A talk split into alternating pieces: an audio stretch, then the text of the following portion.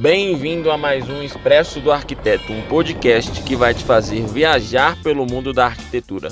Eu sou Alex Fernandes e a convidada de hoje é a queridíssima arquiteta Amanda Feber.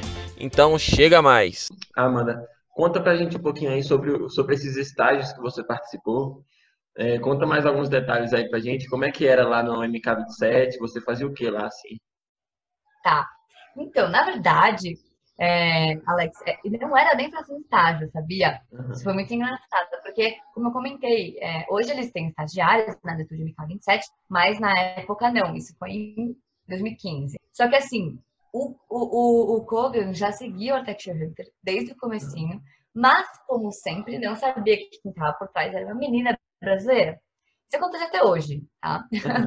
É, mas ele não sabia na época ele só seguia, né? Uhum. É, a Moleskine, lá em 2015, resolveu fazer um livro mesmo, que era o Diário do Estúdio MK27. Então, eles ficaram um tempão lá, anotando como que era o dia a dia e tudo mais.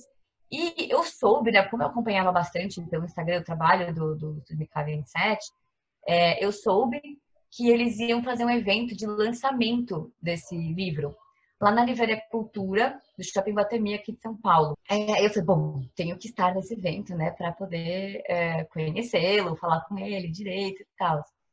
E, e eu fui, é, e fui conversar com ele e tal. E aí eu comentei, né, que eu tinha uma página de arquitetura que ele seguia. Falei que era o Texture Hunter, ele falou, nossa, você tem postado pouco ultimamente. Eu falei, caramba, ele realmente é, presta atenção, ele segue de verdade, né? Ele sabe que, que ultimamente a gente tem postado pouco no Architecture Hunter. Ele começou a, a, ele desenvolveu ali uma conversa, deu uma brecha para uma conversa, e eu fiquei um pouco mais tranquila, porque eu estava muito nervosa de falar com ele. E a gente começou a conversar e ele falou: Olha, Amanda, se você quiser um dia passar no escritório lá para conhecer é, o time, para ver como que é o escritório, fique à vontade. Foi óbvio. E depois de um tempo, né, de alguns meses, eu mandei uma mensagem para ele perguntando se realmente podia ir. E no final das contas, eles separaram. É, era meio que um, um sei lá como, como explicar, como denominar isso assim, mas no final das contas eu fiquei, era para ficar duas semanas lá, porque lá no estúdio tinha mais ou menos 30 arquitetos. E, e, aí, assim, de manhã eu ficava com. Passava o tempo com, com algum arquiteto e de tarde com outro, né? Para rodar, assim, entre todo mundo que estava lá, entender o que cada um fazia. E eu fiquei, gente, por que, que eles estão fazendo isso por mim? Sabe? Tipo, obrigada. E, e, e, assim, isso inclusive foi o que me despertou aquilo de ficar, caramba, o mundo precisa ver isso. De novo, eu tenho essa sensação o tempo inteiro, assim, sabe? É, eu, assim, a sensação que eu tinha era tipo, nossa, é, eu queria muito poder estar expondo, né, como é a rotina que essas pessoas fazem aqui. E era para ser, então, só durante duas semanas. E no último dia, eu estava passando com a Raquel Resnick, que ela que cuidava do Revit, né? Ela fazia, ela transformava os projetos em Revit e tal. E eu tinha acabado de fazer um curso de Revit, então assim, estava tudo fresquinho. Hoje eu não sei mais nada. Mas na época estava tudo fresquinho, sabia utilizar muito. E eu me ofereci para ajudar ela para formar, para desenhar os móveis. Né? Eles tinham uma biblioteca de móveis. É... Eu falei, Raquel, posso desenhar aqui para você, que eu sei fazer isso e tal. Ela falou, lógico, nossa, obrigada. É... E aí eu fiquei ajudando. E no final do dia, né, antes de ir embora, eu falei, Raquel, olha, é, eu sei que é, dá um trabalho fazer isso aqui, é chato, né? É, então, assim, se você quiser, eu acho que eu posso vir mais dois dias que eu consigo acabar de desenhar essa biblioteca de móveis. Ela falou, nossa, seria uma super ajuda se o, se o Márcio Kogan, né, deixar. É, beleza. Aí eu, ele deixou e eu fui. Mais dois dias. Só que aí eu acabei esse trabalho, antes desses dois dias, me ofereci para fazer mais coisas. E no final das contas, isso foi se prolongando e eu acabei ficando lá dois meses. E foi incrível eu estar lá, porque nisso que eu percebi, eu falei, gente, eu estou trabalhando com os meus ídolos e o que eu queria estar fazendo não era nem estar projetando, era poder comunicar isso aqui, mostrar, sabe? Eu sempre tive uma grande paixão por cinema, gostei, gostava muito do audiovisual mesmo. E, e, e, eu falei, nossa, eu queria fazer vídeos, né? Tipo, mostrando aqui o escritório, mostrando a história dessas pessoas, mostrando a história do Kogan. Então, assim, é, é, estar lá me fez despertar essa sensação de que eu queria era ir para a comunicação de arquitetura e não projetar. É, e durante esse estágio, eles fizeram um almoço especial para o pessoal do Arquidaily. E aí eu conheci, acabei conhecendo eles lá, né? E eles, mesma, mesma história, já seguiam a Hunter, não sabiam quem estava por trás, é uma menina brasileira, blá blá blá. E, e, aí a gente acabou fazendo uma ponte, um contato, né? No dia, né, nesse almoço, estava apenas a Jona Helm, que ela era diretora na época do Arclele Brasil, e o Pedro Vada, que era do Arclele Brasil também. É, e aí alguém do escritório, né, chegou e falou assim, olha, essa menina aí tem mais seguidores que vocês. E ela falou, que, que nem você? E aí a gente começou a conversar, tal, fizemos o contato. E depois de alguns dias, do nada recebo uma solicitação de amizade no Facebook, e na, na época a gente ainda estava bastante, é, de um tal de Davi Bazuto. Eu falei, hum, quem é, quem é essa pessoa? Fui dar um Google e descobri que era simplesmente o fundador do Arquidaily. E ok, aceitei, mas não falei nada, né? Só mantivemos aquela amizade no Face ali. É, e depois de alguns meses, não sei quanto, é, talvez uns seis meses, é, eu pensei, meu, ok, acho que seria fantástico, assim, eu trabalhar na dele para descobrir o que, que eu quero fazer, né? Como pode, como funciona os bastidores de uma plataforma de arquitetura e tal, para ter ideias, né, do que, que eu quero fazer com a Architecture Hunter. E aí eu mandei, resolvi mandar um inbox pro Basulto. e mandei um inbox perguntando se eles tinham programa de estágios, é, que eu era do Architecture Hunter, né, que ele tinha me adicionado, e que eu achava que seria muito legal, muito importante para mim poder trabalhar com eles, que seria um sonho, e que eu achava que de alguma forma poderia complementar também, ajudar um pouco com meus conhecimentos de redes sociais e tal. E aí acabou que eles montaram lá um estágio, ele falou, olha, mas a gente não é, não tem, não estava procurando um estagiário, estagiário agora, mas acho que isso pode ser bem legal realmente tê-lo aqui. E aí eu fui e comecei a trabalhar lá. No comecinho, eu comecei bem pequenininha mesmo no, no que é para editorial, e eu apenas traduzia os textos.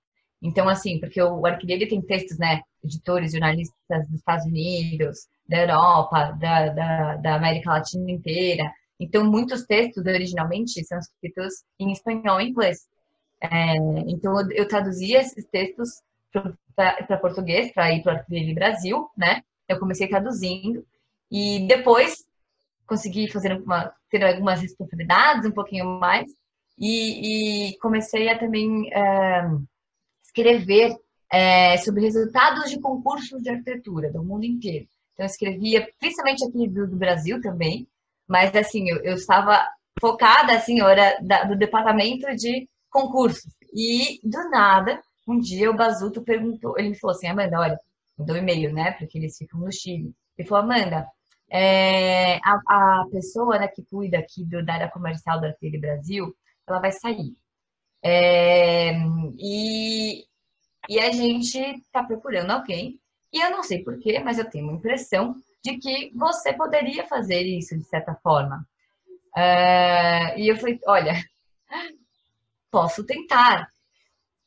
Alex, a única experiência que eu tinha tido na área comercial, né, com vendas, foi quando uma vez é, eu trabalhei como vendedora extra é, na época de Natal da loja Track Field, né? Que é de roupas de esporte, roupas de praia tal.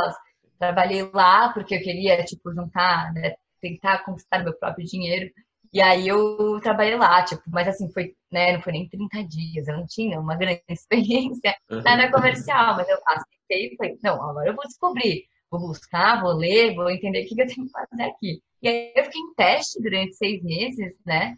É, aprendendo, assim, meio que um treinamento à distância. Então, o meu chefe é, ficava no Chile e o que eu tinha que fazer no princípio, na área comercial, era fazer o primeiro contato com os potenciais clientes. E é nisso eu fui aprendendo, né, as, as, as, como fazer, como falar, o que falar, tal, com os clientes, como apresentar o arquivo dele. E no final de 2016, né, é, e assim, detalhe, durante essa época eu estava nesse treinamento, eu, tava, eu, ainda continuava na parte editorial. Eu estava fazendo os dois, tanto comercial quanto editorial. No final do, do, do ano, né, o, o meu chefe, os meus chefes, tanto da, da parte editorial quanto de comercial, pediram para eu escolher apenas uma, é, porque eles gostariam, assim, de ou me efetivar mais, né, crescer a parte editorial, ou crescer na parte comercial. Eu queria muito ficar na editorial. Porém, eu sabia que, para mim, seria importante eu me, eu me, aprofundar na parte comercial, né? Se, porque, assim, eu sabia que se um dia eu queria transformar o Architecture em algo, precisaria, né, é, aprender de fato a monetizar e tudo mais. Então, eu sabia que isso ia ser muito importante para mim. Eu gostava, assim, de, de, de ir, ter as reuniões, falar da dele, sabe? E eu falei, então, vou para a parte comercial. E aí, é, sempre no começo do ano, o Arquidaily, tem Arquidaily, né, pessoas Arquidaily no mundo inteiro, espalhadas pelo mundo, os Arquidailers. e aí, todo ano, eles fazem uma, uma semana, assim, de imersão com todo mundo, todo mundo vai para o Chile, ficam, ficam lá, vai todo mundo lá pro, pro Arquidaily do, para pro, pro, pro escritório do Chile, e depois eles fazem uma viagem, a gente faz uma viagem, sei lá, de três, quatro dias, é, para todo mundo se conhecer melhor, né? E, eu fui para essa viagem, fiz aquela imersão com todo mundo, tal, me senti uma verdadeira arquidealer. É, comemorei meu aniversário lá, porque meu aniversário foi bem nessa época, lá em janeiro. E aí todo mundo cantou parabéns, tipo, em todas as línguas, gente, foi muito legal. É, e depois, né, que todo mundo foi embora, eu fiquei, voltou para cada dos seus próprios países, eu continuei lá para fazer uma imersão, ainda mais imersão da parte comercial com o meu chefe, né, que era do Chile, e com a equipe comercial do Chile. Então, eu fiquei lá um tempo. Nossa, aprendi muita coisa. E depois voltei para o Brasil. E aí, eles me efetivaram, né, mesmo ensinando na faculdade, como gerente comercial de novos negócios do Arquidelia Brasil. É, e aí foi assim, tipo, fiquei né, um ano nessa né, função. É, e eu até gostaria de ficado mais.